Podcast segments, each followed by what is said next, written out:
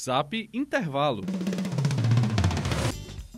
O basquete cearense foi eliminado pelo Mogi das Cruzes no último domingo, 24 de abril, após perder por 3 a 1 a série melhor de 5 jogos pelos playoffs do NBB. A derrota não apaga a brilhante campanha do Carcará no torneio. A equipe do Zap Sports conversou com o treinador e idealizador do projeto, Alberto Bial, que conta como se deu o início do basquete cearense. Eu sempre fui um desbravador do, do basquete, já tinha trabalhado no Centro-Oeste, no Sul, no Sudeste e sempre sonhei em fazer aqui no Nordeste. Surgiu uma oportunidade de eu palestrar aqui para um evento e aí eu comecei a, a, conhecer pessoas que poderiam me fazer viabilizar isso. Aí o Cid Gomes falou: se você conseguir um patrocínio lá do Sul que venha com 50%, eu entro com os outros 50%.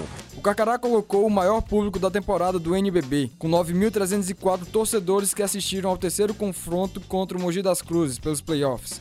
O treinador Alberto Bial é um dos grandes divulgadores do time e conta qual o segredo para atrair o público para os jogos. Tem uma liderança é, desde jovem e, e usa essa minha liderança para divulgar os projetos em que eu, que eu comando. Então eu acho que é, é, mostrar que essa nossa equipe ela joga com coração, que ela joga com garra, que ela mostra valores assim importantíssimos para a educação do, dos jovens eu acho que aí os, as pessoas com um pouquinho mais de consciência se apaixonam, é, a gente cativa e eles viram nossos torcedores, nossos fãs, é, ao ver o, o, o, jogo, ao ver o, o espetáculo, ao ver o basquetebol.